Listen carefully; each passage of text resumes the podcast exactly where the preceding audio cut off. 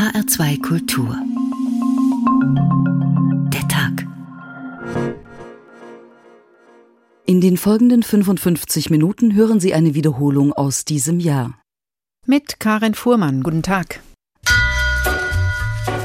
Hessen ist momentan ziemlich blutleer. Die Blutvorräte sind knapp. Nein, ich habe noch nie Blut gespendet. Noch nie. Wenn ich schon eine Spritze sehe, kriege ich Panik. 80 Prozent der Bevölkerung werden im Laufe ihres Lebens entweder mal direkt Blut bekommen oder Produkte, die aus gespendetem Blut entstanden sind. On a gathering storm comes a tall, handsome man in a dusty black coat with a red right hand. Blut ist dicker als Wasser. Heißt das auch besser oder verbindlicher. In der Antike sollen Krieger das Blut des erschlagenen Gegners getrunken haben. Also nahm man an, im Blut ist Leben, im Blut ist Kraft. Das Blut transportiert den Sauerstoff zu unseren Zellen. Es hat Abwehrfunktionen. Blut ist unabkömmlich für das Dasein eines jeden Einzelnen. Blut ist ein ganz besonderer Saft. Nie hatte ich vorher ein lebendes, pulsierendes menschliches Wesen wirklich gesehen, bis es in einem roten Strahl über meine Lippen, meine Hände strömte.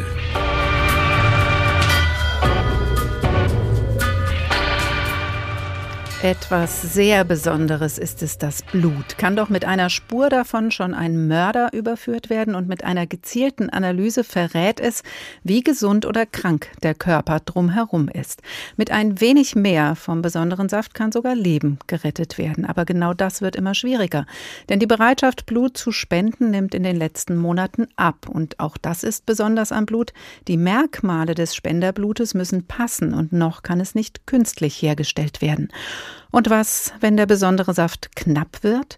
Blut ist eben der Lebenssaft. Wenn er zum Stillstand kommt, ist kein Leben mehr. Und so gibt es keinen Stoff, der kulturhistorisch, religiös und sogar politisch gleichermaßen Wirkungsmacht entfaltet hat, als Symbol für Leben, Leid und Tod, was auch in Goethes Faust transportiert wird. Ist doch ein jedes Blättchen gut. Du unterzeichnest dich mit einem Tröpfchen Blut. Wenn dies dir völlig Genüge tut, so mag es bei der Fratze bleiben. Blut ist ein ganz besonderer Saft. Mit diesen Worten unterstreicht Goethes Mephisto seine Forderung an Faust, den Pakt mit einem Tröpfchen Blut zu besiegeln. Ein ganz besonderer Saft. Deutschland fehlt Blut. Haben wir deswegen unsere Sendung überschrieben und sprechen nicht nur über die knapper werdenden Vorräte an Blutspenden, sondern auch über den besonderen Saft an sich. Denn der hat es in sich. Blut ist ein wertvolles Gut, lebenswichtig. Trotzdem finden viele Blut eklig, kollabieren sogar angesichts der roten Flüssigkeit. Und für wieder andere ist Blut Alltag und sogar ein Genuss.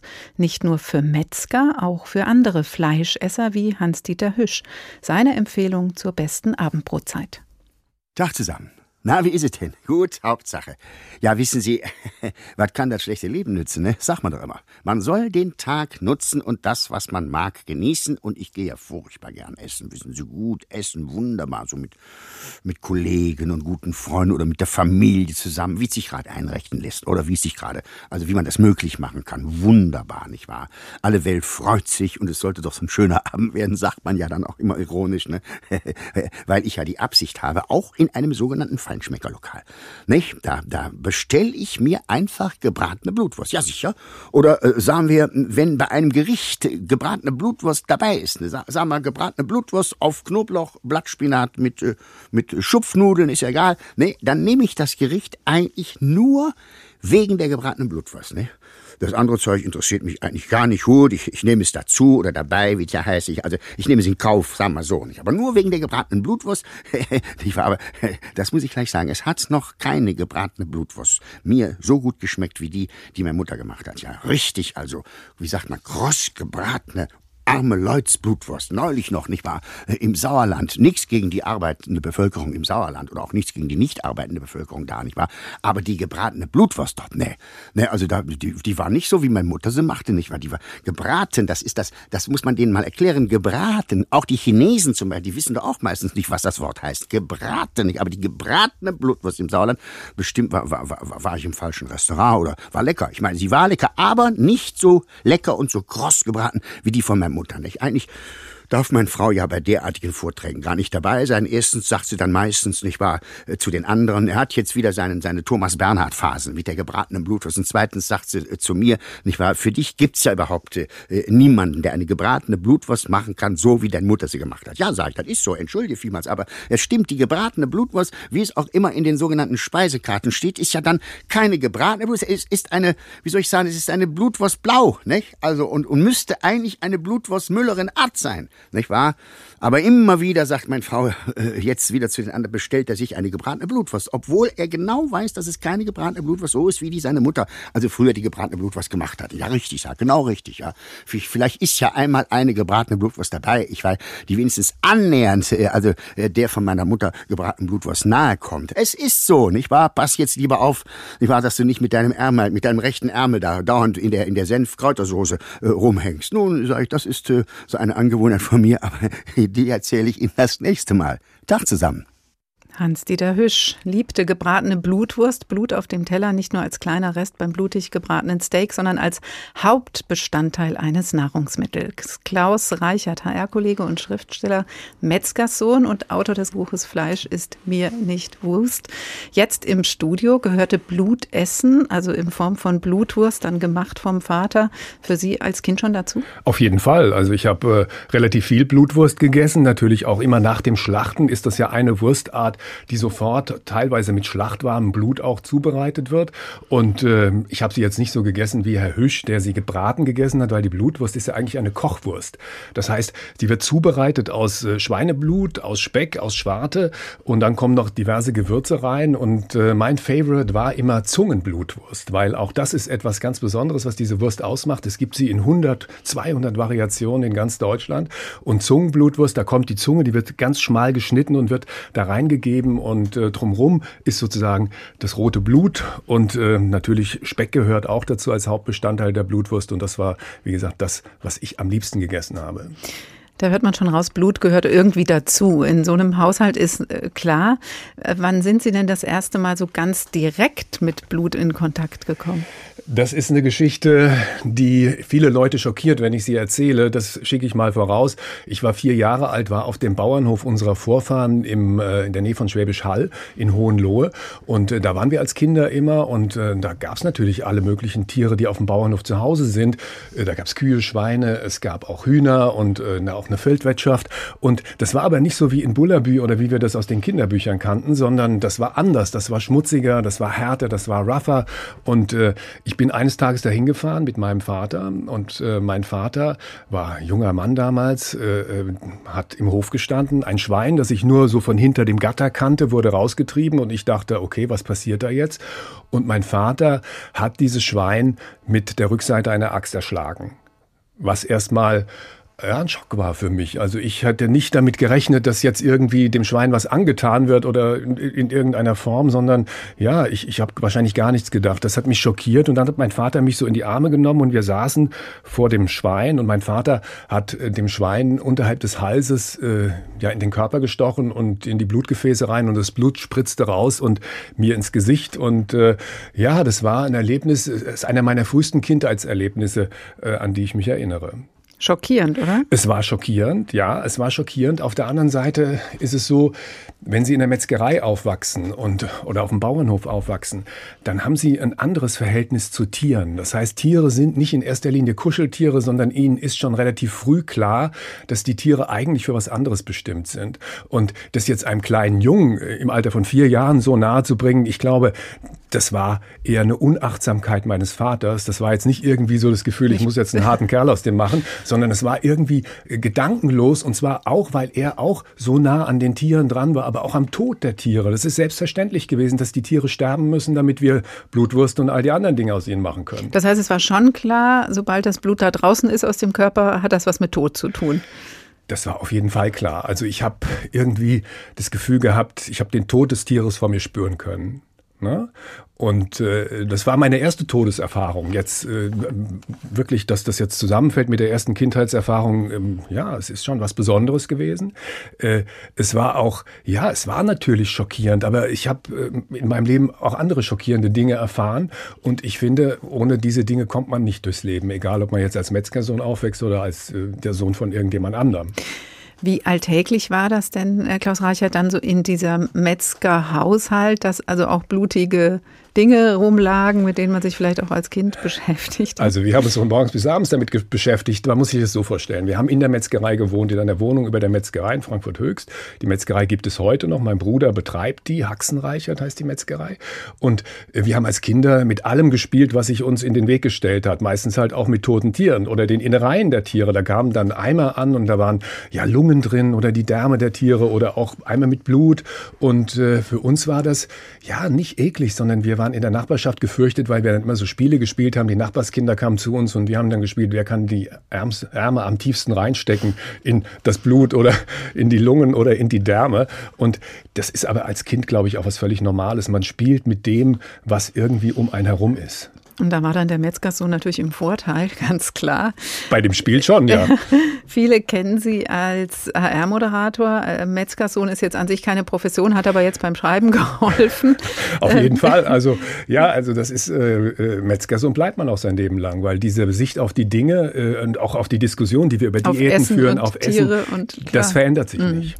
Sie sind aber außerdem noch Künstler und auch da hat die Sozialisation ähm, und die heute noch bestehende Verbindung zur Metzgerei schon mal eine Rolle gespielt. In dem Fall lag aber der Fokus auf Innereien und die waren wiederum ganz ohne Blut abgebildet. Was steckt denn da jetzt dahinter? Ich habe jetzt gerade schon erklärt, wie meine Kindheit verlaufen ist mit den ganzen Innereien. Und äh, da hat sich irgendwann mir als Kind die Frage aufgedrängt, äh, ist die Seele eigentlich auch ein Organ? Leber, Lunge, Herz, Seele, Nieren? Das war mein Gedanke. Und irgendwie vor ein paar Jahren äh, kam diese Idee wieder in mir auf. Und ich habe einen Freund gefragt, einen Fotograf, Thomas Balzer, lass uns doch daraus Kunst machen. Und dann haben wir uns Innereien bringen lassen, was gar nicht so leicht ist heute, weil viele der Innereien dürfen den Schlachthof nicht mehr verlassen. Und wir haben uns die bringen lassen und haben daraus Skulpturen gemacht und äh, haben die aufwendig fotografiert, riesige Formate und behaupten, das sind Seelen. Das ist sozusagen die Ausstellung. Interessant ist, dass wir gar nicht daran gedacht haben, uns diesen Lebenssaft Blut bringen zu lassen. Ne? Damit hat das gar nichts zu tun gehabt. Und die Innereien werden im Schlachthof schon gereinigt, bevor sie irgendwo äh, ja entsorgt werden oder hin verkauft werden, weil teilweise kann man die noch verwenden, allerdings nicht für den Verzehr. Und Interessant ist, wir haben Blut nicht verwendet, aber wir haben das Herz verwendet. Und das sind mit die interessantesten Skulpturen geworden. Man erkennt es nicht mehr als Herz, aber man erkennt schon, oh, es ist eine besondere Art von, von Fleisch, die wir da verwendet haben und eine besondere Struktur hat das Ganze. Und äh, wie gesagt, Blut war da nicht dabei.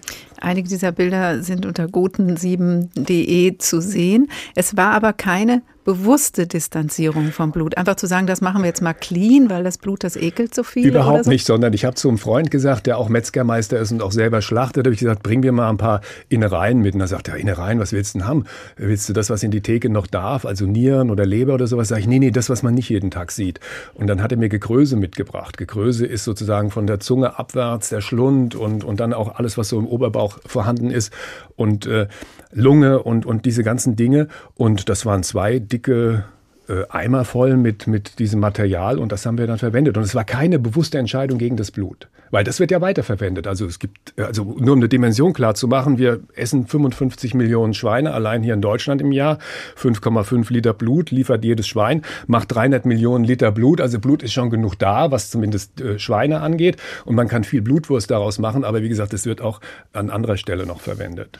Hilft nur leider nicht zur Blutspende. Das werden wir nachher noch vertiefen. Leider nein. Vielen Dank, Klaus Reichert, für diese Einblicke in eine blutige Kindheit als Metzgerssohn. Fleisch ist mir nicht Wurst, heißt das Buch, erschien bei HarperCollins. Ein ganz besonderer Saft. Deutschland fehlt Blut. Der Tag in HR2 Kultur. Ein ganz besonderer Fleck ist da im Schloss Canterville bei Oscar Wilde. Der amerikanische Botschafter in Großbritannien Otis und seine Familie, bestehend aus Ehefrau, Sohn Washington, Tochter Virginia und zwei jüngeren Söhnen, haben Schloss Canterville gekauft und kommen erwartungsfroh im Schloss an. Auf der Freitreppe empfing sie eine alte Frau in schwarzer Seide mit weißer Haube und Schürze. Das war Mrs. Umney, die Wirtschafterin. Man folgt ihr in die Bibliothek, ein langes, niedriges Zimmer mit Täfelung von schwarzem Eichenholz und einem großen bunten Glasfenster. Hier war der Tee für die Herrschaften gerichtet, und nachdem sie sich ihrer Mäntel entledigt, setzten sie sich und sahen sich um, während Mrs. Amney sie bediente. Da bemerkte Mrs. Otis plötzlich einen großen roten Fleck auf dem Fußboden gerade vor dem Kamin, und in völliger Unkenntnis von dessen Bedeutung sagte sie zu Mrs. Amney ich fürchte, da hat man aus Unvorsichtigkeit etwas verschüttet. Ja, gnädige Frau, erwiderte die alte Haushälterin leise, auf jenem Fleck ist Blut geflossen. Wie grässlich, rief Mrs. Otis. Ich liebe keine Blutflecken im Wohnzimmer. Er muss sofort entfernt werden. Die alte Frau lächelte und erwiderte mit derselben leisen, geheimnisvollen Stimme es ist das Blut von Lady Eleanor de Canterville, welche hier auf dieser Stelle von ihrem eigenen Gemahl Sir Simon de Canterville im Jahre 1575 ermordet wurde. Sir Simon überlebte sie um neun Jahre und verschwand dann plötzlich unter ganz geheimnisvollen Umständen. Sein Leichnam ist nie gefunden worden, aber sein schuldbeladener Geist geht noch jetzt hier im Schlosse um. Der Blutfleck wurde schon oft von Reisenden bewundert und kann durch nichts entfernt werden. Das ist alles Humbug, rief Washington Otis Pinkertons Universalfleckenreiniger, wird ihn im Nu beseitigen. Und ehe noch die erschrockene Haushälterin ihn davon zurückhalten konnte, lag er schon auf den Knien und scheuerte die Stelle am Boden mit einem kleinen Stumpf von etwas, das schwarzer Bartwichse ähnlich sah. In wenigen Augenblicken war keine Spur mehr von dem Blutfleck zu sehen. Die Geschichte um den Blutfleck im Gespenst von Canterville geht noch weiter später. Wenden wir uns erstmal dem etwas frischeren Blut zu und dem Anlass für unsere Sendung. Blutkonserven werden knapp. Meine Kollegin Eva Rösler hat sich deswegen entschlossen, etwas von ihrem Blut zu spenden und lässt uns an dem Ereignis teilhaben. Angesichts der Meldungen von zu wenig Blutspendern war sie allerdings überrascht, als sie im Uniklinikum Gießen zum Blutspenden eintraf. Ich habe hier heute Mittag gähnende Leere erwartet, aber stattdessen sitzen hier etwa 15 meist junge Menschen im Warteraum und die scheinen alle einem gemeinsamen Aufruf der Klinik und der Universität gefolgt zu sein. Und jeder hat so einen Doppelbogen mit Fragen zum Gesundheitszustand in der Hand. Frau Rösler, bitte. Hallo. Zuerst checkt Assistenzärztin Annika Fröhlich mit einem Piek in den Finger, ob ich überhaupt Blut spenden kann, also ob ich genügend rote Blutkörperchen habe. Jawohl, dann dürfen Sie da mal draufdrücken. Perfekt. Ja, 13,9, das reicht aus zum Spenden. Und nach einem zweiten kurzen Checkup geht's dann auf die Liege. Schwester Barbara misst meinen Blutdruck und meinen Puls. So, 118,77. Ihr Blutdruck ist völlig in Ordnung. Der Puls etwas erhöht mit 86. Aber das äh, ist hier auch normal, dass man so ein bisschen aufgeregt ist. Ne? Mhm. So, ich ja, ich bin leicht aufgeregt. Ich habe nämlich etwa vor 20 Jahren das letzte Mal Blut gespendet. 500 Milliliter werden mir gleich abgezapft. So viel umfasst eine Blutkonserve. Und so eine Klinik wie das UKGM braucht davon 40.000 im Jahr. Das sind mehr als 100 am Tag. Gestern Vormittag waren hier zwei Spender. So viel zum Ernst der Lage. Deshalb hortet Chefarzt Gregor Bein einen Mindestvorrat von 100 Blutkonserven pro Blutgruppe. Drunter will er nicht gehen. Wenn wir jetzt Notfälle versorgen müssen mit einer sogenannten Massivtransfusion, also zum Beispiel einen verunglückten Motorradfahrer, wenn der ein Riss in der Milz oder ein Riss in der Leber hat, kann es notwendig sein, dass so ein Verletzter 30, 40 Blutkonserven benötigt, um sein Leben zu retten. Dann wäre nämlich der letzte Vorrat relativ schnell erschöpft und geplante Operationen am Klinikum müssten verschoben werden. Noch ist das aber nicht der Fall, denn jetzt kommt ja auch eine Blutkonserve dazu, nämlich meine. Obwohl die Kanüle fast so dick ist wie ein Strohhalm, tut der Stich in die Vene kaum weh. Den Pieks können wir leider niemandem nehmen. Wir leiden immer mit. Ist nicht so, dass wir herzlos sind. Aber was hat die für einen Durchmesser, die Nadel? Für mich gefühlt 5 cm. Mal aufmachen wieder. Es muss ja so ein großes Lumen sein, dass da auch das Blut wirklich zügig durchlaufen kann. Und mit so einer dünnen Nadel, das würde auch schnell gerinnen in der Nadel und einfach nicht ablaufen. Dann fließt mein dunkelrotes Blut durch einen durchsichtigen Plastikschlauch in einen Beutel, der neben meiner Liege sanft hin und her geschaukelt wird. Sie sind schon fertig. Arzthelferin Aische Baikal zieht die Kanüle, Verband drumrum und noch so lange auf der Liege bleiben, bis der Kreislauf stabil ist. Mehr ist es nicht. Ich bin jetzt gerade etwas überrascht, dass ich schon fertig bin. Ja. Wie lange ging das jetzt? Sie haben sechs Minuten, sieben Sekunden gebraucht. So schnell ist es gelaufen. Und das sind sechs Minuten, die eventuell ein Leben retten können. Eva Rösler hat in Gießen Blut gespendet am UKGM Universitätsklinikum Gießen-Marburg. War gar nicht so schlimm. Professor Halvard Bönig vom Institut für Transfusionsmedizin und Immunhämatologie der Goethe-Uni Frankfurt und vom DRK Blutspendedienst, also Blutspezialist rundum. Guten Tag. Bönig, hallo. Wie groß ist denn die Not bei den Blutkonserven, Herr Bönig? Nun, aktuell ist tatsächlich sehr, sehr, sehr knapp. Es ist so, dass äh, die ganzen Depots während der Corona-Zeit leer laufen durften. Und als dann wieder ganz regulär behandelt werden durften, da war einerseits der Nachholbedarf, um diese Depots wieder aufzufüllen. Normalerweise haben Krankenhäuser die Blutdepots haben so drei bis vier Tage Vorrat. Und wir mussten den regulären Bedarf decken. Ungefähr viereinhalb Millionen Blutkonserven im Jahr werden in Deutschland gebraucht. Und die fehlen jetzt. Es fehlen nicht die kompletten viereinhalb, aber es ist tatsächlich eben so knapp, dass wir wirklich sehr von der Hand in den Mund leben im Moment, mhm. dass wir zum Teil Vorlaufzeiten haben, die nicht mal mehr ein ganzer Tagesbedarf sind. Und dann muss gekürzt werden, dann müssen Operationen äh, verschoben werden, die sich verschieben lassen. Nur deswegen. Das ist nicht wünschenswert, hm. ja. Jetzt fragt man sich natürlich, wie wenig darf es denn sein? Rund vier bis sechs Liter Blut zirkulieren im Körper, also ungefähr 700 Milliliter pro Kilo Körpergewicht. Bei Shakespeare stöhnte Lady Macbeth angesichts eines Flecks nach dem Mord an König Duncan. Aber wer hätte gedacht, dass der alte Mann noch so viel Blut in sich hätte? Wie viel brauchen wir denn zum Leben, beziehungsweise wann wird es knapp? Mit wie wenig kommen wir aus? Ach, wenn Sie mal einen Fleck auf den Boden machen, dann werden Sie sich wundern, was für ein riesengroßer Fleck, was für ein unglaubliches, unglaublich kleines Volumen das ist.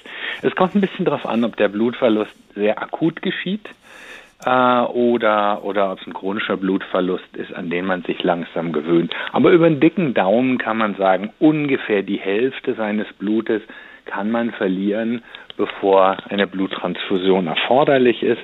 Es gibt Leute, Blut ist ja ganz primär auch zum Sauerstofftransportieren da. Es gibt Leute, die früher in einen Sauerstoffmangel bekommen, äh, kommen, zum Beispiel Patienten mit einer gestörten Hirndurchblutung oder Patienten mit einer gestörten Durchblutung des Herzens. Da wird man dann vielleicht nicht die Hälfte, sondern so ungefähr ein Drittel des Blutes oder sowas zulassen, dass sie es verlieren und äh, danach würde man eine Bluttransfusion geben, Sauerstoffträger von jemandem, der gesund ist und ein paar abgeben kann.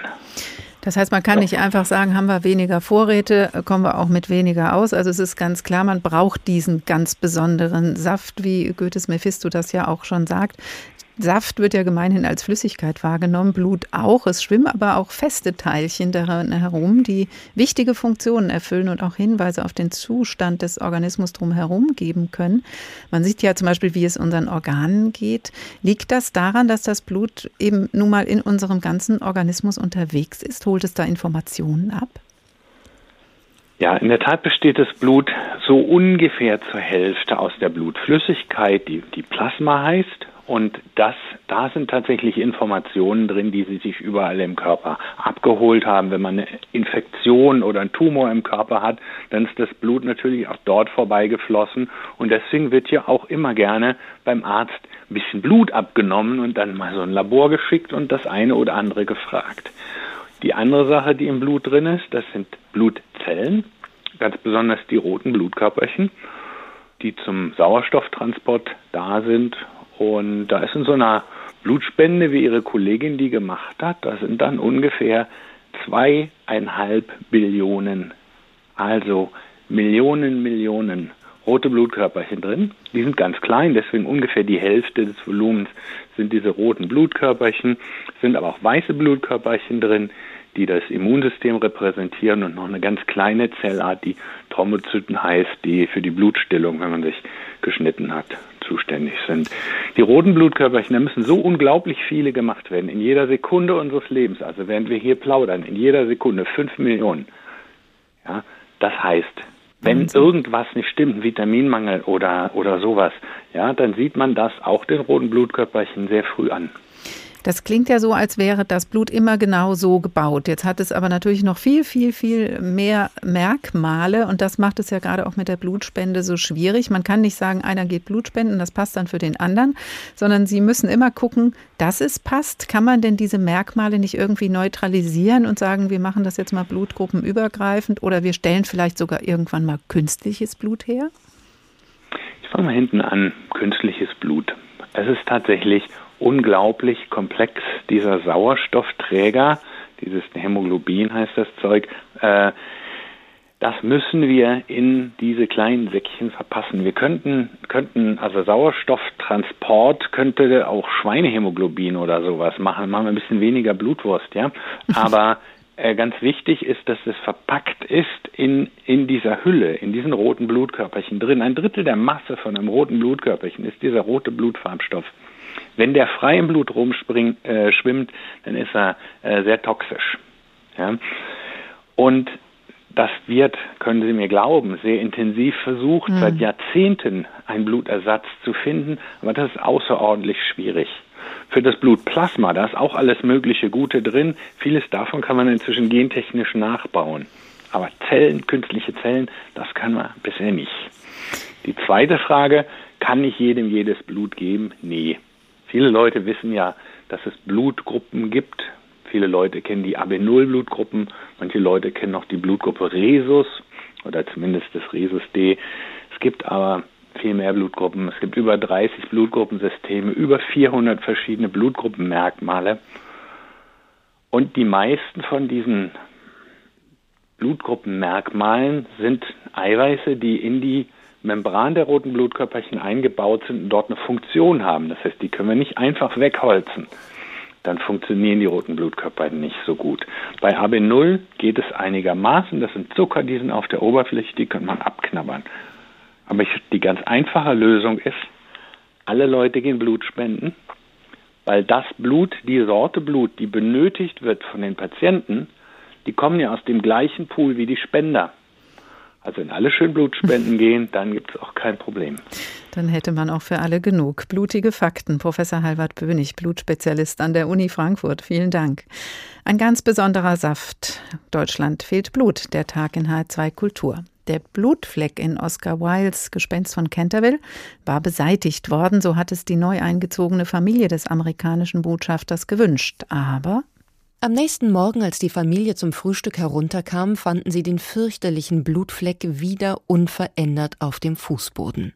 Ich glaube nicht, dass das an Pinkertons Fleckenreiniger liegt, erklärte Washington, denn den habe ich immer mit Erfolg angewendet. Es muss also das Gespenst sein. Er rieb nun zum zweiten Mal den Fleck weg, aber am nächsten Morgen war er gleichwohl wieder da ebenso am dritten Morgen, trotzdem Mr. Otis selbst die Bibliothek am Abend vorher zugeschlossen und den Schlüssel in die Tasche gesteckt hatte. Jetzt interessierte sich die ganze Familie für die Sache. Mr. Otis fing an zu glauben, dass es doch allzu skeptisch von ihm gewesen sei, die Existenz aller Gespenster zu leugnen, Mrs. Otis sprach die Absicht aus, der Psychologischen Gesellschaft beizutreten, und Washington schrieb einen langen Brief an die Herren Myers und Portmore über die Unvertilgbarkeit blutiger Flecken im Zusammenhang mit Verbrechen. Die Schlossbewohner blieben die ganze Woche hindurch ungestört. Das Einzige, was ihre Aufmerksamkeit erregte, war die beständige Erneuerung des Blutflecks auf dem Boden der Bibliothek.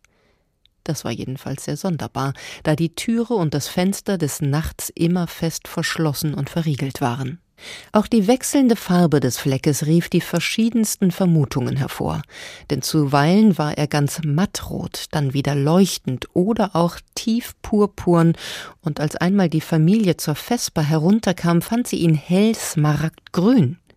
Diese koloristischen Metamorphosen amüsierten natürlich die Gesellschaft sehr, und jeden Abend wurden schon Wetten darüber geschlossen.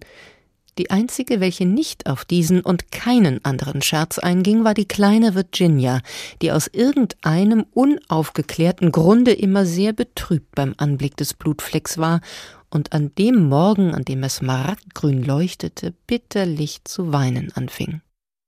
So ein Blutfleck ist schon in Oscar Wildes Erzählung Das Gespenst von Canterville für Gänsehaut gut. Mehr Gänsehaut und Grusel gibt es, wenn auch die Menge des Körpersaftes gesteigert wird, nachvollziehbar auf der Leinwand, auf der die Steigerung ins Blutige unendlich möglich scheint, denn das künstliche Blut wird nie knapp und kann das Geschehen real und unmittelbar wirken lassen.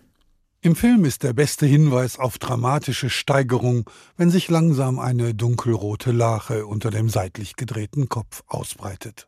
Dafür haben die Tricktechniker einen Saft entwickelt, der nicht nur so aussieht wie echtes Blut, sondern genauso zähflüssig fließt, aber ganz anders schmeckt. Dieser Saft wird in Eimern, Flaschen oder kleinen Kapseln geliefert, ganz wie es die Szene erfordert. Die Gaunerkomödie Der Clou offenbart in der Schlussszene, wie man Blut täuschend echt einsetzt. Denn hier ist der einzige Weg, die Trickbetrüger Paul Newman und Robert Redford zu erschießen, um sie vor der Rache eines Gangsterbosses zu bewahren. He's gone. Okay, Henry, all clear. Und sicher hat das blutunterlaufene Lächeln von Robert Redford aus dem Jahr 1973 viel zu seinem späteren Erfolg beigetragen. Im Kriminalfilm ist die Dosis Blut eher klein. Das ist im Actionfilm schon ganz anders. Quentin Tarantino hat diesen Blutrausch immer wieder parodistisch aufgegriffen. In Kill Bill liefert sich Uma Thurman einen Schwertkampf mit zahllosen Martial Arts Helden. Was normalerweise relativ unblutig vonstatten geht, führt hier zu einem endlosen Massaker. Du hast doch nicht gedacht, dass das so leicht wird, oder? In seiner Sklavereisatire Django Unchained wiederholt sich dieses blutige Motiv. Doch diesmal sind es die weißen Herrschaften, die zur Ader gelassen werden. Im Horrorgenre sind dem Blutfluss dann gar keine Grenzen mehr gesetzt. Stephen King, der eher für seinen psychologischen Horror als für explizit blutige Szenen bekannt ist, hat immer wieder die Vorlage geliefert. Brian De Palma verfilmte seinen Roman Carrie, in dem es zum Schluss zu einem wahren Blutbad kommt. Mama, ich wurde auf den Ball eingeladen. Nein, sie lachen dich aus. Sie werden dich alle nur auslachen. Mama, hör auf damit. Carrie wird Opfer eines miesen Schülerscherzes und beim Abschlussball mit einem Eimer Schweineblut übergossen. Ihre Rache allerdings ist grenzenlos. Die Steigerung des Blutbades finden wir dann in Stephen Kings Shining, in dem ein Schriftsteller mit Schreibhemmung zum mordenden Monster mutiert. Der Perfektionist Stanley Kubrick ließ die symbolstarke Szene, in der tausende Liter Blut aus den Türen eines Aufzugs quollen, dreimal wiederholen, weil ihm das Blut nicht echt genug aussah. Viele haben inzwischen vergessen, dass der gediegene Tricktechniker Peter Jackson, der Tolkiens Herr der Ringe so atmosphärisch in Szene setzte, mit lustigen Splatter-Horrorfilmen angefangen hat. Sein Film Braindead galt lange als der blutigste Film aller Zeiten. Ich dachte, ich könnte dir vertrauen, du schlimmer Junge. Aber hinter meinem Rücken auszugehen, mit dieser schmierigen Verkäuferin zu küssen und zu knutschen in der Öffentlichkeit. Aber Mom, sie. Ich sag dir, was sie ist. Sie, sie ist eine geschäftstüchtige Person.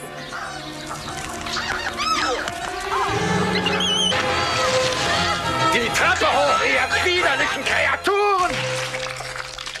Am Schluss mäht die schüchterne Hauptfigur mit einem Rasenmäher Zombiehorden nieder. Angeblich wurden beim Dreh dieser Szene knapp 20 Liter Kunstblut pro Sekunde aus dem tödlichen Gartengerät gepumpt. Die Menge wird man sicher noch steigern können, doch eins muss man dabei bedenken. Wenn es in zu großem Schwalle auftritt, verliert Blut seine schockierende Wirkung und wird wieder zu dem Ketchup-Himbeersaft-Gemisch, das es am Set tatsächlich ist. Ulrich Sonnenschein über den Blutrausch im Film. Zu viel darf es dann auch nicht sein. Die Funktion ist aber klar, es soll uns gruseln, anders in religiösen Zusammenhängen. Professor Michael von Brück, Religionswissenschaftler an der Uni München und Zen-Meister. Guten Tag. Ja, guten Abend, Frau Fuhrmann. Warum werden denn in Kirchen Leib und Blut Christi gereicht, beim christlichen Abendmahl Wein in einem Kelch geboten, aus dem es dann die Gläubigen als Blut des Erlösers trinken können? Ja, das geht auf uralte Opferriten zurück. Das Christentum ist ja auf dem Hintergrund einmal der äh, jüdischen äh, Tradition und aber auch der antiken äh, griechischen Welt entstanden. Opferriten sind meistens Kompensationsriten und die alte griechische Philosophie drückt es so aus, Leben lebt von Leben. Und das muss irgendwie kompensiert werden. Ich nehme Leben, indem ich esse, und ich muss etwas zurückgeben und da das Blut in vielen, vielen Kulturen als der Sitz des Lebens äh, gilt, muss ich also Blut zurückgeben. Deshalb diese Opferriten, die dann auch ins Christentum gekommen sind. Aber diese Opferriten gibt es ja in allen Kulturen, blutig und unblutig. Was sagt das aus über die Lebensgrundlage der jeweiligen Kultur? Ja, das ist sehr interessant. Wir haben ja zwei grundsätzliche verschiedene Ernährungsweisen, äh, die vegetarische und die fleischliche. Wir haben Ackerbaukulturen und wir haben Jäger beziehungsweise dann auch Tierhalterkulturen. In den Ackerbaukulturen ist interessanterweise, und das finden wir zum Beispiel noch im alten Griechenland, äh, die Gottheit selber, die sich opfert. Äh, die opfert sich also im Korn, das in die Erde gelegt wird und dann wieder wächst. Da ist es ein ständiger Zyklus und das Leben verwandelt sich, wird aber nicht wirklich das individuelle Leben getötet. Anders ist das in den äh, Kulturen, wo Menschen sich von Tieren ernähren. Dort wird ein Individuum getötet und es muss etwas zurückgegeben werden, was also gleichsam diese individuelle Kraft in sich hat. Da hat man also einen gewissen Schuldkomplex. Das ist nicht erst neu jetzt in der heutigen Debatte um Vegetarismus, sondern das finden wir in allen alten Kulturen. Wir haben ja eben schon auch über Wein und das Blut Christi gesprochen. Es ist ja auch an dem, äh, den Händen und den Füßen und an der Seitenwunde des Gekreuzigten oft Blut zu sehen. Für was steht das? Ja, das ist ein Opfer beziehungsweise ein Reinigungsblut. Äh, das geht schon zurück auf die, äh, auf, auf die Torah, dass also dort Blut reinigt und Blut auch einen Bund schließt. Wir haben ja also die Blutsbrüderschaft, nicht? Aber im Buch Levitikus zum Beispiel äh, der jüdischen Tradition hat Blut diese reinigende Funktion. Blut wird am Versöhnungstag zum Beispiel an die Türen gestrichen. Wir kennen da also viele Rituale. Äh, und das ist ins Christentum gekommen. Das äh, Blut Christi macht, äh, reinigt euch von euren Sünden, heißt es im Neuen Testament sehr häufig.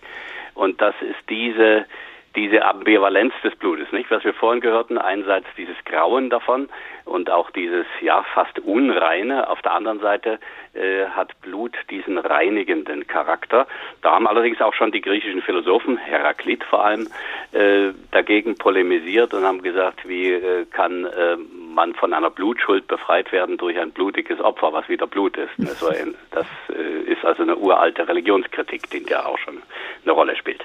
Aber dieses Bild oder dieses Symbol äh, Blut als Sitz des Lebens, als Lebenssaft, das gibt es nicht nur in der christlichen und der jüdischen Religion? Nein, das ist also äh, in vielen, vielen Kulturen, äh, natürlich auch im Islam, aber der kommt ja auch aus dem Jüdischen nicht. Dort äh, heißt es in der berühmten 75. Sure, äh, dass Gott den Menschen so geschaffen hat, dass er also äh, aus einem Tropfen ausgegossenen Samens, der dann zu einem Gerinnsel wird äh, und zu einem Blutklumpen sich bildet, äh, den Menschen herausbildet. Aber wir haben das natürlich auch in den asiatischen Kulturen, in der indischen zum Beispiel, äh, wo sowohl im Hinduismus als auch dann im Buddhismus äh, die Vorstellung besteht, dass zur Entstehung eines neuen Lebens Samenflüssigkeit äh, des Mannes und das Blut der Frau zusammenkommen müssen und dann kommt dort noch ein geistiges Wesen, eine geistige Kraft hinzu und das formt den neuen Menschen. Nicht wahr? Also das Blut ist dort auch Sitz äh, des Lebens. Allerdings hat sich die indische Kultur dann anders entwickelt und das spüren wir auch im Buddhismus. Dort äh, richtet sich das dann mehr oder geht es mehr in die Richtung des Atems. Der Atem ist dann eigentlich das Zentrum des Lebens. Mhm, Aber, also von der Blutsbrüderschaft zu einer Atemgemeinschaft. Ja, das ist sehr schön formuliert. Jetzt haben wir aber noch einen Mythos, den ich doch noch gerne mit Ihnen ansprechen würde, Herr von Brück, den Vampir-Mythos, in dem das Ganze auf den Kopf gestellt wird. Der Leib triumphiert fast über den Tod, er ernährt sich vom Blut, kann wieder auferstehen, da wird dann alles auf den Kopf gestellt? Ja, nicht ganz auf den Kopf gestellt. Es ist eben die alte Vorstellung, äh, dass Blut das Leben herstellt und das Leben macht. Nicht wahr? Wir haben ja diesen Vampirmythos, besonders in Südosteuropa, Rumänien, zum Beispiel denken Sie an Dracula und sowas. Goethe war aber einer der ersten, der in seinem in seinem Gedicht, seiner Ballade Die Braut von Korinth darüber geschrieben hat. Die Idee ist, dass nachts die Toten aus den Grabkammern kommen äh, und den Lebenden Blut aussaugen, äh, damit sie wieder etwas Leben haben. Äh, das äh, geht zurück äh, letztlich auf eine uralte Geschichte, die wir bei, bei Homer, also dem alten griechischen Schriftsteller, finden in der Odyssee. Dort äh, spendet Odysseus freiwillig Blut an die Schatten, damit die wenigstens zeitweise wieder etwas Leben bekommen. Oder äh, auch der Mythos, äh, alte griechische Mythos von Lamia in der Antike, eine wunderschöne Frau, der sich Zeus nähert und die wird von Hera, der Gemahlin des Zeus, äh, aus Eifersucht mit Wahnsinn geschlagen. Sie tötet dann ihre eigenen Kinder und äh, trinkt auch Blut. Also da haben wir verschiedene äh, Elemente, die in diesem Vampir, in diesen Vampirvorstellungen äh, zusammenkommen. Wofür Blut alles gut ist. Symbol Blut. Professor Michael von Brück, Religionswissenschaftler, vielen Dank. Ein ganz besonderer Saft. Deutschland fehlt Blut, der Tag in H2 Kultur. Noch einmal zu Oscar Wilde ins Schloss Canterville. Das Schlossgespenst soll schuld sein. Der Blutfleck im Schloss von Canterville, frisch von der amerikanischen Botschafterfamilie erworben, kommt immer wieder, wechselte allerdings mittlerweile die Farbe. Warum nur? Das Gespenst saß am Fenster. Es hatte den Kopf in die Hand gestützt und seine ganze Haltung drückte tiefe Niedergeschlagenheit aus. Oh, lieber Herr Geist, ich meine Sir Simon, sind Sie hungrig? fragte Virginia. Ich habe ein Butterbrot bei mir, möchten Sie das haben? Nein, ich danke Ihnen sehr. Ich nehme jetzt nie mehr etwas zu mir, aber trotzdem ist es sehr freundlich von Ihnen und Sie sind überhaupt viel netter als alle anderen Ihrer abscheulich groben, gewöhnlichen, unehrlichen Familie.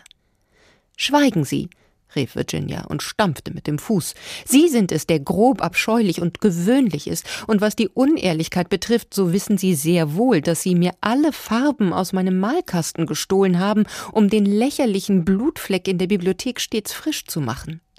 Erst nahmen sie alle die roten, sogar Zinnoberrot, und ich konnte gar keine Sonnenuntergänge mehr malen, dann nahmen sie Smaragdgrün und Chromgelb, und schließlich blieb mir nichts mehr als Indigo und chinesisch weiß. Da konnte ich nur noch Mondscheinlandschaften malen, die immer solchen melancholischen Eindruck machen und gar nicht leicht zu malen sind. Ich habe sie nie verraten, obgleich ich sehr ärgerlich war, und die ganze Sache war ja überhaupt lächerlich, denn wer hat je im Leben von grünen Blutflecken gehört? Ja, aber was sollte ich tun? sagte der Geist kleinlaut. Heutzutage ist es schwer, wirkliches Blut zu bekommen, und als Ihr Bruder nun mit seinem Fleckenreiniger anfing, da sah ich wirklich nicht ein, warum ich nicht Ihre Farben nehmen sollte. Was nun die besondere Färbung betrifft, so ist das lediglich Geschmackssache. Die Cantervilles zum Beispiel haben blaues Blut, das allerblaueste Blut in England. Aber ich weiß, ihr Amerikaner macht euch aus dergleichen nichts. Der Blutfleck als Hinweis auf die Anwesenheit des Gespenstes von Canterville in der gleichnamigen Erzählung von Oscar Wilde. Die zuerst angenommene Information hat sich durch die neue Farbe des Flecks verändert. Kein Blut, nur Farbe. H2 der Tag. Blut trägt viele Informationen. Wertvoll sind die, wenn darüber zum Beispiel Krankheiten erkannt werden können, wenn über die Merkmale für eine Blutspende gesichert werden kann, dass der, der eine Transfusion bekommt, das Blut auch verträgt. Darüber haben wir gesprochen. Auch Informationen über die Verwandtschaftsverhältnisse, über Blutsbande gibt der rote Körpersaft preis. Auch das kann wertvoll sein. Weniger wertvoll ist es, wenn über Vorstellungen von bestimmtem Blut Abstammungsvorstellungen transportiert werden. Wer oder was bestimmt, wohin man gehört, der Geburtsort oder die Abstammung? Was sagt die sogenannte Blutsfrage darüber aus, wo wir als Gesellschaft stehen? Darüber hat sich meine Kollegin Hadija Haruna Gedanken gemacht. Ich bin durch Südafrika, Venezuela und die USA gereist. Immer fiel mir auf, dass ich nicht auffalle. Niemand schaute mich besonders an, niemand achtete auf meine Hautfarbe oder Haarstruktur. Diese Erfahrung habe ich schon oft gemacht, wenn ich im Urlaub in der Ferne war. Zu Hause in Deutschland ist das anders. Hier bin ich für viele die mit dem Migrationshintergrund, besser Vordergrund, die Schwarze. Die, die aber gut Deutsch spricht. Okay, vielleicht ist sie hier geboren und ihr Pass mag vielleicht Deutsch sein, aber ihre Herkunft nicht. Stimmt nicht. Manchmal sage ich provokant, dass auch in mir deutsches Blut fließt, wenn ich mein Gegenüber irritieren und auf eine bestimmte Blutsdenke aufmerksam machen will. Wie kann das sein? Schwarz und Deutsch. Weil meine biologische Mutter ein weißdeutsches Nachkriegskind ist. Nicht, dass mir das wichtig wäre, aber die Blutsfrage ist eine, die in diesem Land noch immer für viele eine große Rolle spielt. Was ist Deutsch? Eine Frage, die ich in meinem Leben auf unterschiedliche Weise wieder und wieder durchgekaut habe. Persönlich, biografisch und beruflich. Vor einiger Zeit sagte eine Kollegin, auch eine mit Migrationsgeschichte zu mir, wir sollten aufhören, Sendungen darüber zu machen. Sie habe darauf keinen Bock mehr. Wir müssten längst woanders sein. Sind wir aber nicht. Darum kauen wir die Sache immer wieder und wieder durch. Was ist Deutsch? Und wie sieht Deutschsein aus? Die vermeintlich richtige Antwort klingt nach einem alten homogenen Selbstbild eines weißen deutschen Mädchens oder Jungen mit blondem Haar. Es wäre völkisch gedacht, weil es, wie es der Lyriker Max Czolek einst ausdrückte, die anderen, die Migranten, die Juden, die Schwarzen braucht, um sich selbst zu definieren. Aber wer hat sich dieses Konzept überhaupt ausgedacht? Das Deutschsein erfunden? Ein kurzer Blick in die Geschichte. Vielleicht begann die deutsche Familiengeschichte, wie Karl Zuckmeier sie in des Teufels General erzählte, mit einem römischen Legionär, der einem blonden Mädchen Latein beibrachte. Dann kam ein Kelte dazu, ein graubündener Landsknecht, ein Schiffer aus Holland, ein französischer Hauslehrer, ein böhmischer Musiker. Und ganz am Schluss stand eine vermeintliche Mehrheit da und sagte, wir sind Deutsche. Eingeborene in einem Landstrich, durch den seit Menschengedenken die Völker zogen und ihre Nachkommen hinterließen. Der Begriff Deutsch ist auf jeden Fall ein flexibler. Während Englisch von den Angeln und Französisch von den Franken stammt, ist es bei den Deutschen genau umgekehrt. Der Begriff Deutsch ist zwar abgeleitet vom althochdeutschen Theoda, gleich Volk, aber definiert wurde dieses Volk durch seine Sprache. Deutsche sind diejenigen, die Deutsch sprechen. Und Goethe, der wahrscheinlich berühmteste Dichter deutscher Zunge, bereicherte die Diskussion über Identität im 18. Jahrhundert mit einem Rat. Zur Nation euch zu bilden, ihr hoffet das Deutsche vergebens. Bildet, ihr könnt es dafür, freier zu Menschen euch aus. Deutschland war damals vom Nationalstaat noch weit entfernt. Und Goethe und Schiller sahen sich eher als weltoffene Kosmopoliten. 1871, nach dem Sieg Preußens über Frankreich, wurde in Versailles das Deutsche Kaiserreich gegründet. Und seitdem meinen viele, nur wer von denen abstammt, die damals zum Reich gehörten, ist deutsch. Alle anderen sind Ausländer und wenn sie hierher kommen, sind sie Einwanderer. Woher und warum? Seit wann und wenn ja, wie viele? Was macht heute die einen zu Deutschen, die anderen zu Fremden? Wer gehört dazu? Wer nicht? Und wer vielleicht ein bisschen? Oder später? Wer ist deutsch? Und was hat das alles mit unserem Blut zu tun? Anscheinend immer noch ganz schön viel.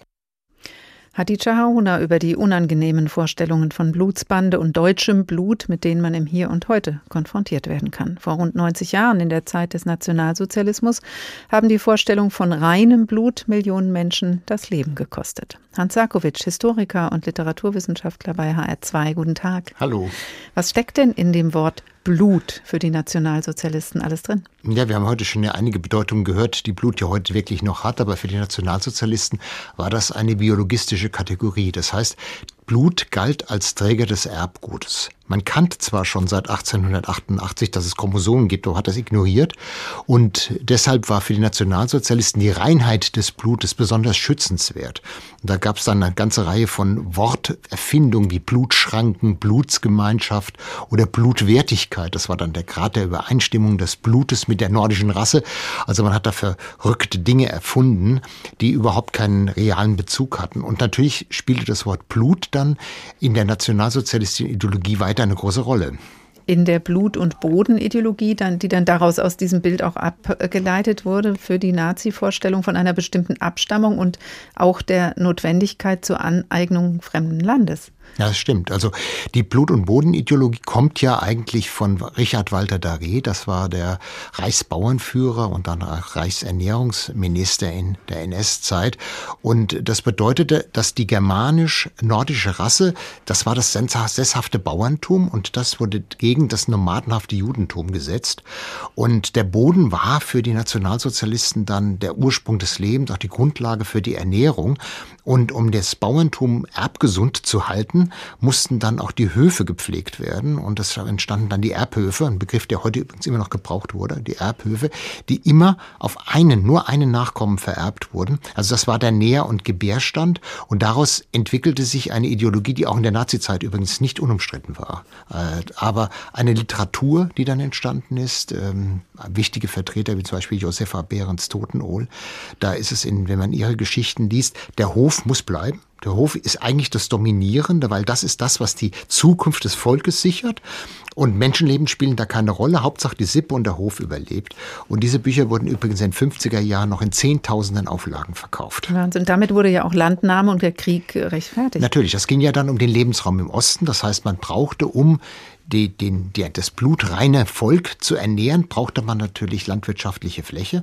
Und die wurde im Osten gesucht, wobei da gab es die Probleme zwischen Himmler, der also die, in der Osterweiterung ganz andere Ideen hatte als Walter Daré. Walter Daré wollte eigentlich, dass er in Deutschland angesiedelt sehen. Der wollte seine Bauern auch auf deutschem Boden haben. Wie hat denn diese Literatur, diese Blut- und Bodenideologie weitergetragen? Mit welchen Bildern wurde da gearbeitet? Ja, da wurde äh, schon mit sehr viel Blutbildern. Es gibt viel Mord und Totschlag darin. Und äh, wenn man sich gerade die österreichischen Autoren, also da gehört auch Karl-Heinrich Wackel dazu, dessen Weihnachtsgeschichten immer noch so gerühmt werden, aber der war ein übler Blut- und Bodenautor. Äh, da ist es die Sippe, die Familie, die gegen das Fremde steht. Das Fremde, das können Juden sein. Meine, man muss ja erinnern, es gibt ja die Nürnberger Gesetze, hießen ja Gesetz zum Schutz des deutschen Blutes. Also die, die Juden ausgegrenzt haben. Das müssen aber nicht unbedingt nur Juden sein. Es gibt dann die sogenannten Zigeuner, die dann auftauchen. Es gibt die Vagabunden und die gefährden die Reinheit des deutschen Blutes. Und das ist in diesen Blut- und Bodengeschichten etwas ganz Elementares. Wie ist es zu schaffen, dass diese Reinheit erhalten bleibt? Und äh, das bestimmt diese sehr, zum Teil sehr dramatischen Geschichten. Ähm, das hat, also steht für Leben, ja, aber eben auch für Leid und Tod. Das Blut hat diese symbolische Bedeutung, die wir ja auch vorhin schon besprochen haben. Diese symbolische Belegung von Blut und Boden durch die Nationalsozialisten baut genau, ja, aber darauf auf, führt am Ende dahin, dass eigentlich dann ein blutgetränkter Boden hinterlassen wird. Jetzt fragt man sich natürlich, wie ging es mit dieser Ideologie weiter? Sie haben eben mit so einem Halbsatz gesagt, auch in den 50er Jahren hat diese Literatur ja. noch Konjunktur gehabt. Das ist ja eigentlich unglaublich. Äh, ist diese Vorstellung von Blut und Boden und Blut bis heute noch präsent? Ja, bis heute würde ich das nicht sagen. Aber in den 50er und 60er Jahren, wenn man die Literatur dieser Zeit sieht, da gehören auch so äh, Autoren dazu wie Kolbenheier oder der Krise, Claudius, die man heute gar nicht mehr kennt. Aber wenn man diese Literatur sieht, die wurde sehr stark gelesen und über die Buchgemeinschaften vertrieben. Das heißt, äh, dieser, dieses Wirtschaftswunder, was sich da langsam entwickelte, das hatte im Gefolge immer noch die Verehrung des Bauerntums. Das war eine ganz, ganz wichtige wichtige ideologische Phrase, die immer wieder auch äh, dann vorgetragen wurde. Und es war natürlich auch in der Zeit wahnsinnig wichtig, dass die Bevölkerung ernährt wurde. Hm, das ist ja ganz klar. Das hatte ja auch einen realen Hintergrund. Es verschwindet dann so langsam in den 60er und 70er Jahren, aber zum Beispiel auch Hans Grimm, Volk ohne Raum, wo es ja auch um die Frage der der Raumgewinnung geht. Äh, dieser Roman wurde auch weiterhin gelesen. Also es ist erschreckend, wenn man sich die Literatur der 50er Jahre anguckt. Wir kennen ja immer nur Bachmann und Köppen und Lenz und Krass. Ja, die wurden nicht gelesen. Gelesen wurde Behrens Toten ohne Krise. Also von beiden Bevölkerungskreisen. Und diese Ideologie hat weit getragen. Hans Sarkovic, ganz herzlichen Dank. Blut- und Bodenideologie auch in der Literatur. Und das war der Tag für heute. Zeit zum Aderlass, würde ich mal sagen. Auf die symbolische Überhöhung des Blutes mit bösen Absichten können wir gut verzichten. Weniger gut verzichten allerdings können wir auf die Blutspenden. Denn wenn ein Mensch Blut braucht wegen einer Notsituation, in die wir ja alle kommen können, sei es eine Operation oder ein Unfall, dann hilft nichts anderes als das Blut eines anderen Menschen. Und davon gibt es im Moment zu wenig. Der Anlass für unsere blutigen Betrachtungen der letzten Stunde. Den Tag Blutrausch nachhören können Sie wie immer in der ARD Audiothek, der Tag HR2. Dort können Sie übrigens unsere Sendung auch abonnieren. Ich heiße Karin Fuhrmann und wünsche Ihnen einen schönen Abend. Sie hörten eine Wiederholung aus diesem Jahr.